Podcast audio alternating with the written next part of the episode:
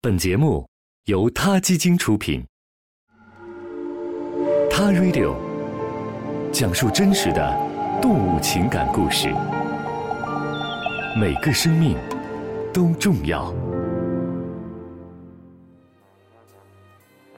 还记得电影《冰河世纪》里那只永远跟一颗橡子较劲的松鼠吗？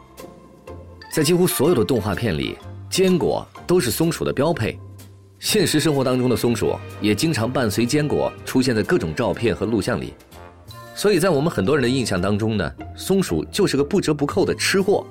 它们不是在找坚果、藏坚果的路上，就是正在捧着坚果啃呢。但可能很少有人知道，松鼠是智商很高的吃货，因为它们的智商总是用在了吃上。松鼠主要以坚果为食，有时也会吃鸟蛋、水果。它们非常擅长储存粮食，每到秋季就会把多余的食物埋藏起来，等到冬天食物短缺的时候再找出来享用。松鼠对要贮藏起来的食物非常的挑剔，能长期储存的坚果种子是它们的首选，而它们的嗅觉相当的好，能分辨食物的优劣，从而保证冬储粮的质量。除了精挑细选、严格把关，松鼠甚至还懂得风干，它们会把蘑菇这样的食物挂在树枝上。等它们干了以后再储藏起来。每到秋季，松鼠们就会非常卖力地到处寻找食物，再藏起来，能来来回回地连续奔跑几个小时，非常勤劳。不过，松鼠和松鼠之间经常会发生盗窃行为，所以，怎么把找到的粮食藏得妥妥的，对每个松鼠来说就是一个需要毕生钻研的大学问。美国宾夕法尼亚州威尔克斯大学的迈克尔斯蒂尔博士发现。北美灰松鼠为了防止小偷偷走它们的冬储粮，会设下骗局，假装在一个地方埋藏坚果和种子，而且它们的演技真的非常高超，完全能做到以假乱真。研究发现，灰松鼠造假的时候非常敬业，会煞有介事的精心伪装，一点也不会敷衍马虎。他们会在花坛、林间或者草地上挖个小洞，再故意做出用力把一个小东西推进洞里的动作。然后再用一层土或者树叶盖住这个压根儿没有任何食物的假粮仓，整个过程的逼真简直可以获封动物界的影帝影后了。